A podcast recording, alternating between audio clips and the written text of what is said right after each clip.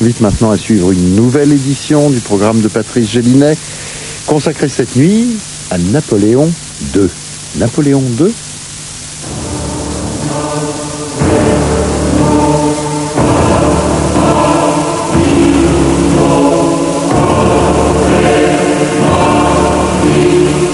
Ma naissance et ma mort, voilà toute mon histoire. «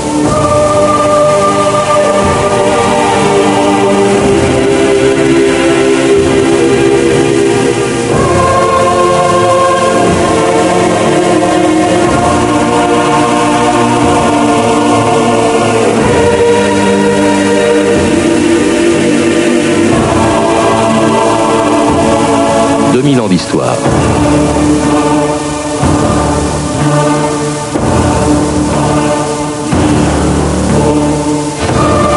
21 coups de canon avaient été prévus pour annoncer la naissance d'une fille, 101 pour un garçon.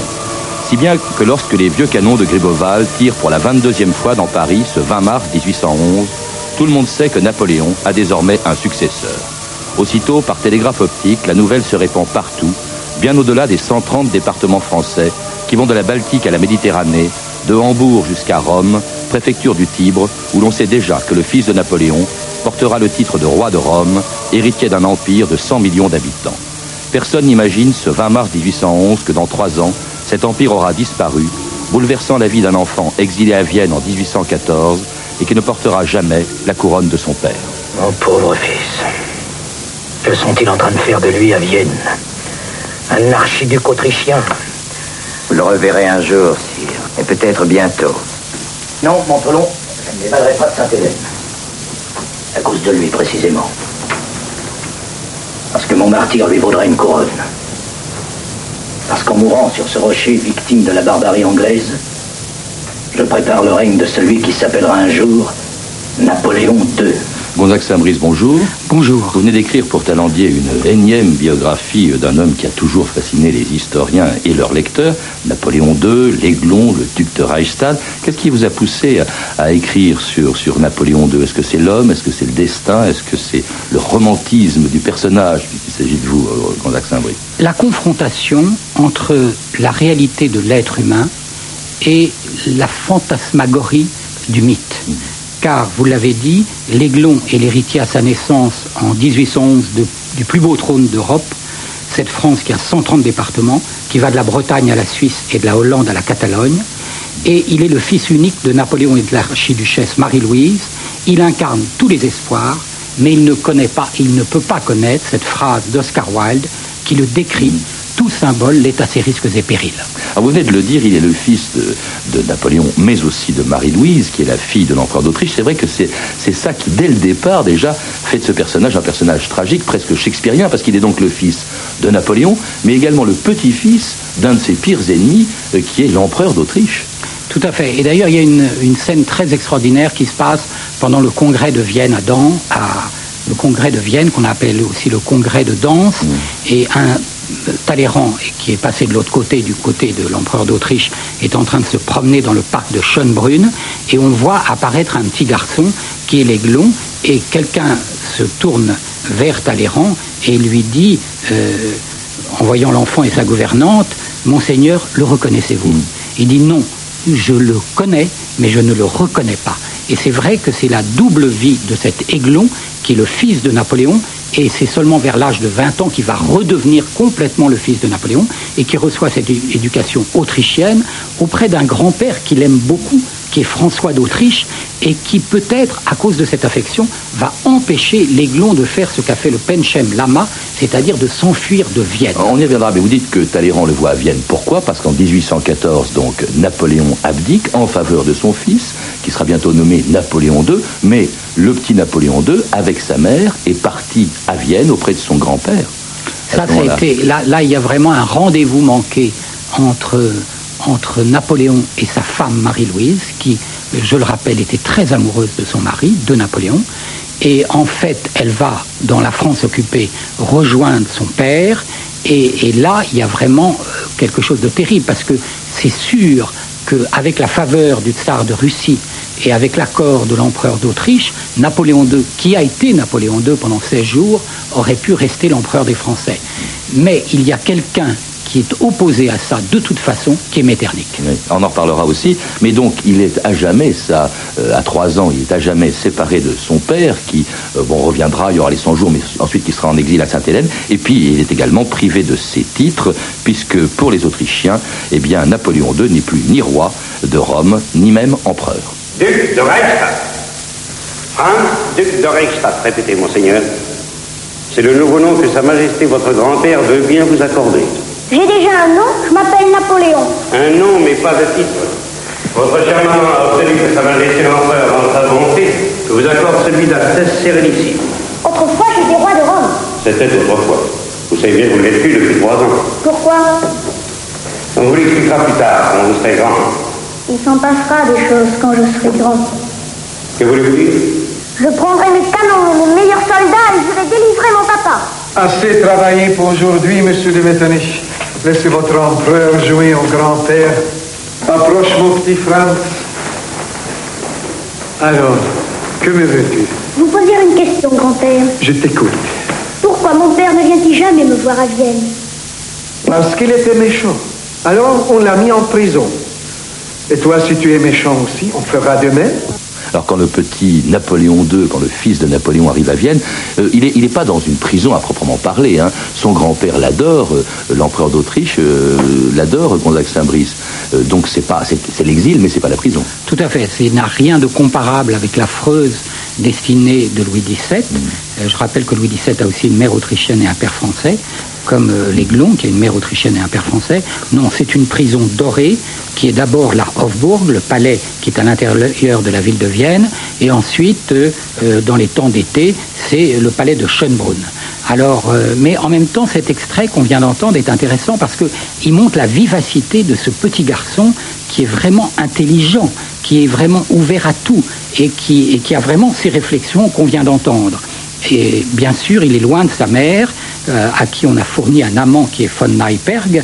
Et d'ailleurs, il y a un mot de Chateaubriand en disant que, que Neiperg a été placé euh, ses œufs dans le nid de l'aigle, donc chez la mère de Napoléon, euh, et la femme de Napoléon est la mère de Napoléon II. Et en même temps, cet enfant est très, très vif, très intelligent. D'ailleurs, à un moment, quand il est malade, on lui demande des nouvelles de sa santé, et il a ce mot merveilleux, j'empire. Alors, cela dit, on transforme complètement en quelque sorte ce garçon. Vous vous écrivez que ce vilain petit canard français doit être transformé en beau signe euh, autrichien et on le prépare même à une carrière euh, militaire, à être officier, ce qu'il sera bientôt, euh, évidemment, et ce que craignait évidemment son père sur son lit de mort à Sainte-Hélène en 1821. Je recommande à mon fils de ne jamais oublier qu'il est né prince français. Il ne devra jamais combattre ni nuire en aucune manière à la France. Il doit adopter ma devise, tout pour le peuple français. Que le souvenir de ce que j'ai fait ne l'abandonne jamais. Qu'il fasse éclore ce que j'ai semé. Mon fils. Alors c'était donc Napoléon sur son lit de mort dans cet extrait de film, Napoléon qui est mort le 5 mai 1821. On n'a pas caché euh, à son fils, qui avait 10 ans à l'époque, la mort de son père. Non. Et, et, au fur et à mesure de 10 ans à l'âge de 20 ans, euh, l'aiglon va prendre connaissance euh, de, tout ce que son père a fait. Il va le faire d'abord avec euh, les gens qui l'élèvent. Parce qu'on a dit longtemps, hein, ça c'était une légende qu'on a entretenue, qu'on on lui avait tout caché, hein, y compris ses origines, la gloire de son père, etc. C'est faux, on s'en est rendu compte plus faux. tard. Et quand il a un, un aide de camp qui s'appelle Prokesh et qui est un spécialiste de la stratégie de Napoléon, il révise toutes les batailles de son père qu'il connaît par cœur. Et vers l'âge de 20 ans, il va arriver une chose extraordinaire, c'est que Marmont, le duc de Raguse, qui autrefois a trahi son père et qui est un ami de Metternich, le français Marmont, vient à Vienne. et il va demander à rencontrer le fils de son compagnon, parce que Marmont a débuté avec Napoléon dès Toulon. Et là, ça va être une rencontre étonnante, puisque l'Aiglon va voir un compagnon de l'épopée de son père, va le questionner longuement, et Marmont va se rendre compte à quel point l'Aiglon sait tout de son père. D'ailleurs, c'est frappant que ce garçon de 20 ans a maintenant, à l'âge de 20 ans, toutes, toutes les attitudes physiques et les gestes de son père. Physique, non, parce que quand même, il est, il est très blond. Enfin, il y a, il y a son portrait euh, la couverture de votre livre, Gonzague Saint-Brice. Il est extrêmement grand, il a 1m90. Il est magnifique, il a les yeux bleus, père, quand même. il a le front bombé, il a le nez aquilin, il a les lèvres minces, mais il a les attitudes de son père. Mhm. Et tout le monde dit mais comment ça se fait qu'il marche comme son père, avec le bras derrière le dos Enfin, il a étrangement les attitudes de beaucoup aux femmes, d'ailleurs. hein, euh, Il a un succès fou auprès des femmes. Le- Celle qui va être peut-être la plus frappée par son charme, c'est Sophie de Bavière qui craque pour lui, comme toutes les femmes de Vienne. Euh, peut-être d'ailleurs, on le dit quelquefois, euh, peut-être que l'Aiglon est le père naturel de Maximilien d'Autriche, le fils de Sophie de Bavière. Et puis bien sûr, il y a beaucoup de femmes dans sa vie. Il y a l'actrice Fanny Essler, la comédienne Thérèse Pêche, la jolie comtesse Pisani, d'origine circassienne, qui a été rachetée par son mari à des bohémiens à cause de sa beauté.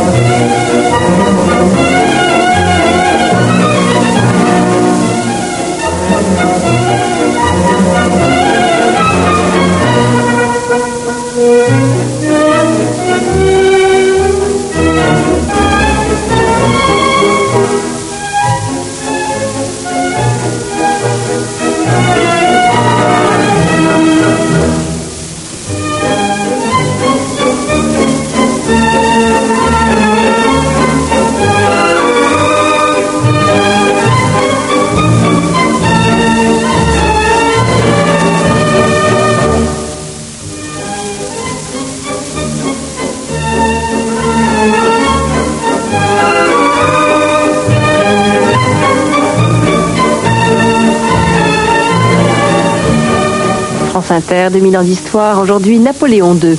Et une valse de Johann Strauss, une valse que- d'époque, d'ailleurs, que dansait peut-être euh, Napoléon II, euh, à une époque où déjà, euh, même s'il ne s'en rend pas compte, Gonzague Saint-Brice, il intéresse beaucoup de gens très loin de Vienne. Oui, c'est ça qui m'a aussi vraiment passionné parce que je crois qu'à l'orée du XXIe siècle, c'est bien de revenir sur l'Aiglon. C'est un personnage, c'est un mot qu'on emploie beaucoup aujourd'hui, virtuel. C'est un prince virtuel et euh, au moment où toutes les révolutions libérales éclatent en Europe, on rêve de Napoléon II. Les Grecs le voudraient pour roi. On lui a proposé, d'ailleurs, on a pensé le, le- le nommer, enfin son grand-père, euh, l'empereur d'Autriche, avait pensé le nommer roi de Grèce, oui. Tout à fait. Les Belges qui vont prendre un Saxe-Cobourg le voudraient pour roi. Euh, Polonais aussi, je il a, il a beaucoup de, il y a beaucoup de passion pour lui en Pologne, beaucoup d'intérêt pour lui en Italie, où il a d'ailleurs des cousins qui sont des Carbonaro, et même en France, puisque les ouvriers clament son nom et que finalement euh, il aurait été possible qu'il soit Napoléon II à la place de Louis-Philippe.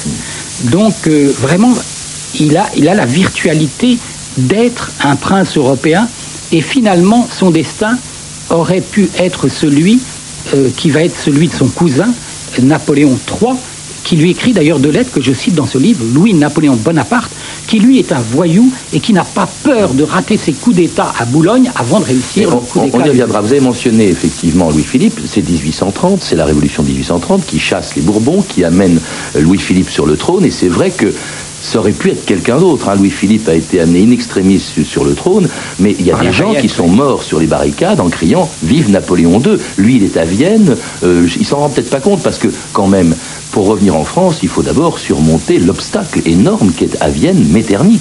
Tout à fait, c'est Metternich qui Le Metternich qui le, qui, le, qui le chapeaute, qui l'empêche en fait de sortir. D'une certaine manière, il est dans une prison dorée, mais c'est quand même une prison. Il est persécuté par Metternich, qui a été humilié par Napoléon Ier. Et en fait, euh, c'est vraiment dommage parce que, avec l'appui de son, de son grand-père et avec le désir des Français, euh, il aurait pu être véritablement Napoléon II. D'ailleurs, son grand-père lui dit il suffirait que tu te présentes sur le pont de Strasbourg pour que la France veuille de toi. Mhm.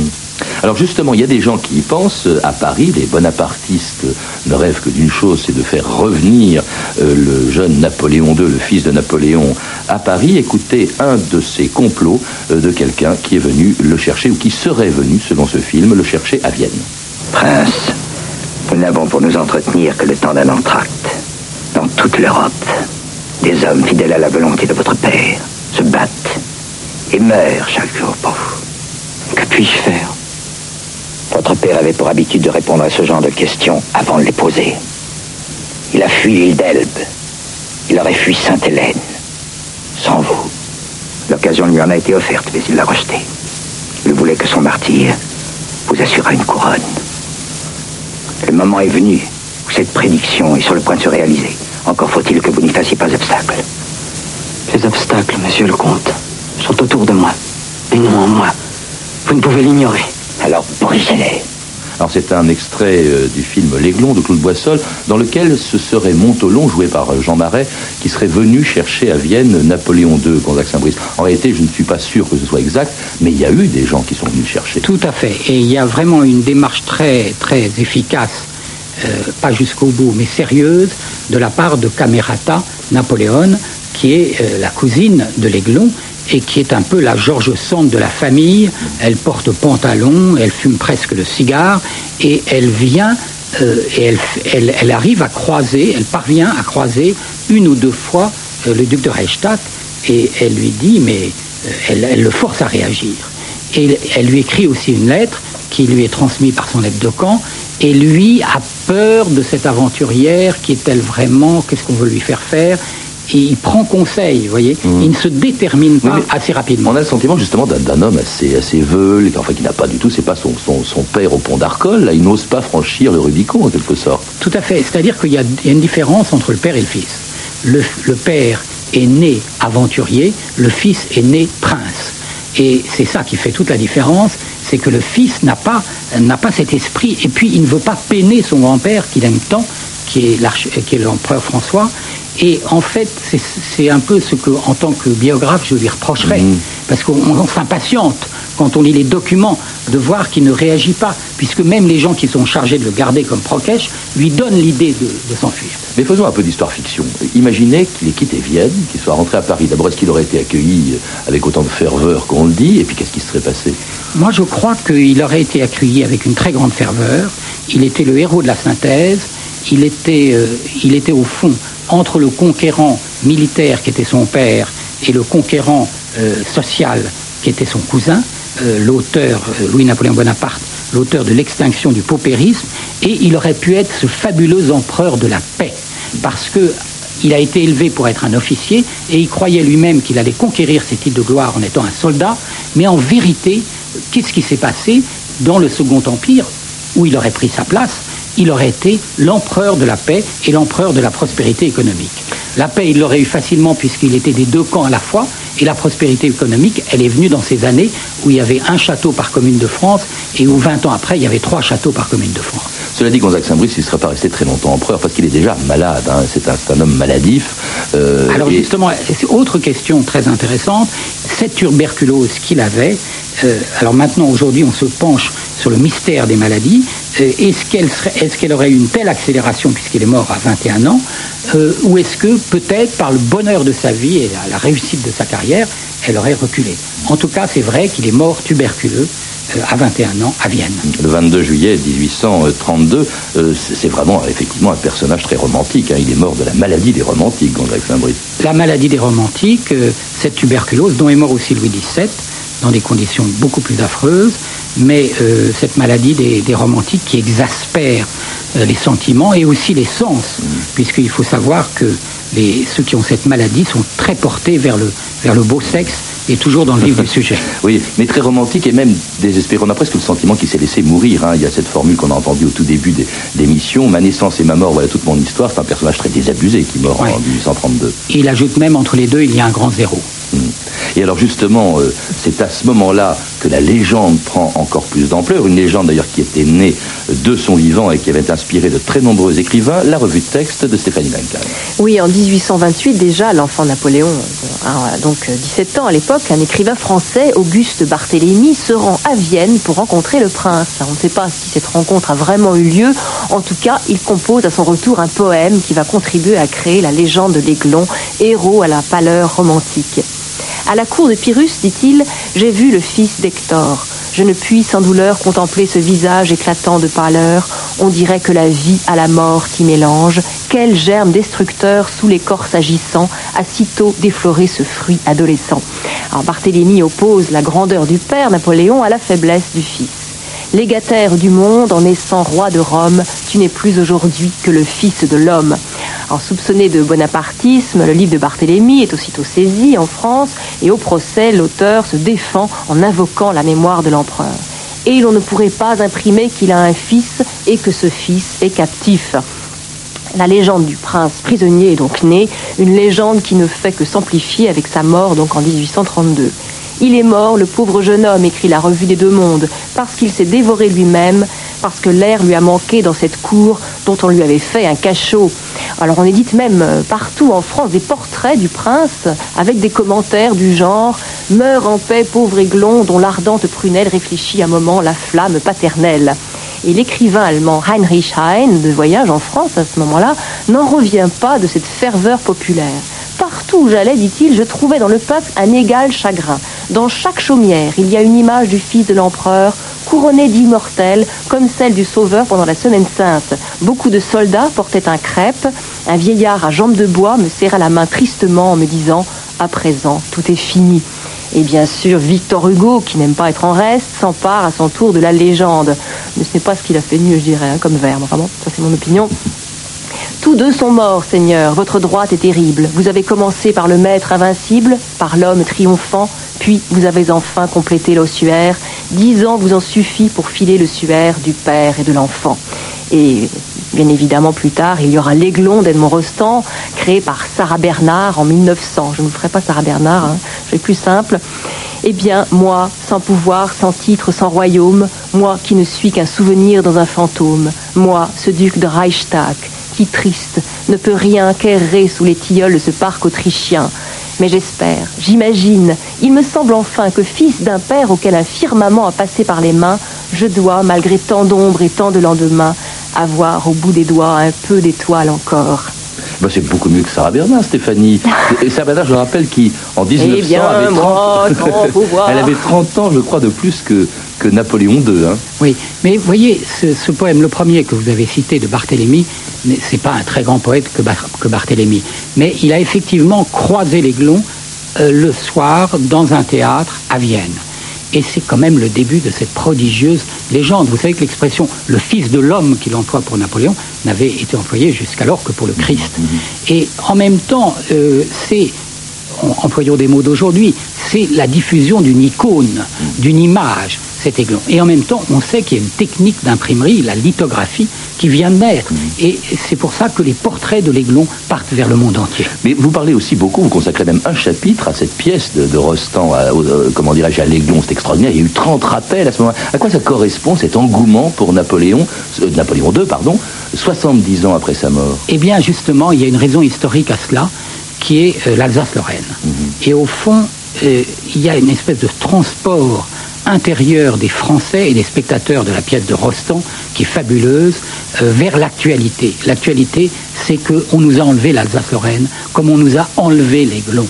Donc, si vous voulez, il y a une espèce d'écho immense qui explose dans le succès de cette pièce. Alors l'Aiglon reviendra, il faut le dire, Gonzague Saint-Brice, beaucoup moins glorieusement, parce qu'il va revenir le 15 décembre 1940, transporté par la Wehrmacht. Hein, C'était un gage, je crois, de collaboration. C'est un peu triste, euh, le, destin de l'Aiglon, euh, même y compris 110 ans après sa mort en 1940. C'est une scène véritablement sinistre qui se passe dans un hiver de guerre euh, pendant l'occupation. Et effectivement, c'est affreux parce que à la gare de l'Est arrive un, train plombé avec le, le cercueil de l'Aiglon, bien sûr escorté par la Wehrmacht et même par les SS, et se retrouve euh, aux Invalides avec euh, quelques Non, non, euh, c'est aux Invalides, à l'église Saint-Louis, je crois, oui, À la- effectivement. à la Les crypte. Invalides, oui, à la crypte. avec quelques collaborateurs fameux et, et aussi quelques personnes très bien qui sont là de la famille impériale et aussi un jeune historien qui s'appelle André Castelot. Mais, mais c'est, encore une fois, on peut dire que l'Aiglon a raté sa sortie, il n'y est pour rien. Mais là, il y a au pied du cercueil une gerbe de fleurs du chancelier euh, Adolf Hitler. Et il faudra attendre 1970, c'est-à-dire encore 30 ans après, pour que l'Aiglon retrouve sa place naturelle aux côtés de, de son père, euh, de Napoléon, euh, aux Invalides, justement. Euh, son père, dont on vient de découvrir, il nous reste quelques secondes, euh, qu'il avait été empoisonné à Sainte-Hélène, Gonzague-Saint-Brice. Oui, ça c'est une thèse qui, qui vient des États-Unis et qui pourrait être vraie. Il faudrait qu'il y ait eu complicité d'un Français, on accuse Montelon, auprès de Hudson Lowe pour cet empoisonnement à l'arsenic. Bon, ça, ce qui prouve une fois de plus, on l'a déjà vu avec Louis XVII, que la science peut effectivement encore apporter des éléments que l'on ne connaissait pas à l'histoire. En tout cas, merci Gonzague Saint-Brice nous a rappelé l'histoire brève de, de Napoléon II, de- du fils de Napoléon Ier. Vous le faites très bien dans ce livre, Les 20 ans de l'Aiglon, donc une biographie qui vient de paraître aux éditions Talendier. Puis vous êtes également auteur d'un site internet, je crois. qui ouvre vendredi, vendredi qui vient, et qui s'appelle Libre Édition, un site fondé sur le levier le plus puissant, le plus répandu en France, le plus noble, le désir d'écrire. Il y a 7 millions de Français qui écrivent. www, libre édition, donc en un seul mot. À lire également L'Aiglon d'André Castelot dans la collection Présence de l'Histoire, Napoléon II de Jean Tullard, une biographie excellente de Fayard, Jean Tullard qui a préfacé votre livre, et enfin L'Aiglon, bien sûr, d'Edmond Rostand, disponible en livre de poche folio chez Gallimard. Vous avez pu entendre des extraits du film de Claude Boissol, L'Aiglon, disponible en cassette vidéo avec Jean Marais dans le rôle de Montelon et Bernard Verlet dans celui de L'Aiglon. Je rappelle que vous pouvez euh, également nous contacter euh, par internet www.franceinter.com rubrique 2000 ans d'histoire et puis téléphoner également au 08 36 68 10 33 2 francs 23 la minute. C'était 2000 ans d'histoire à la technique Philippe Duclos et Andrea Jaffré. Documentation Elsa Boublil et Christine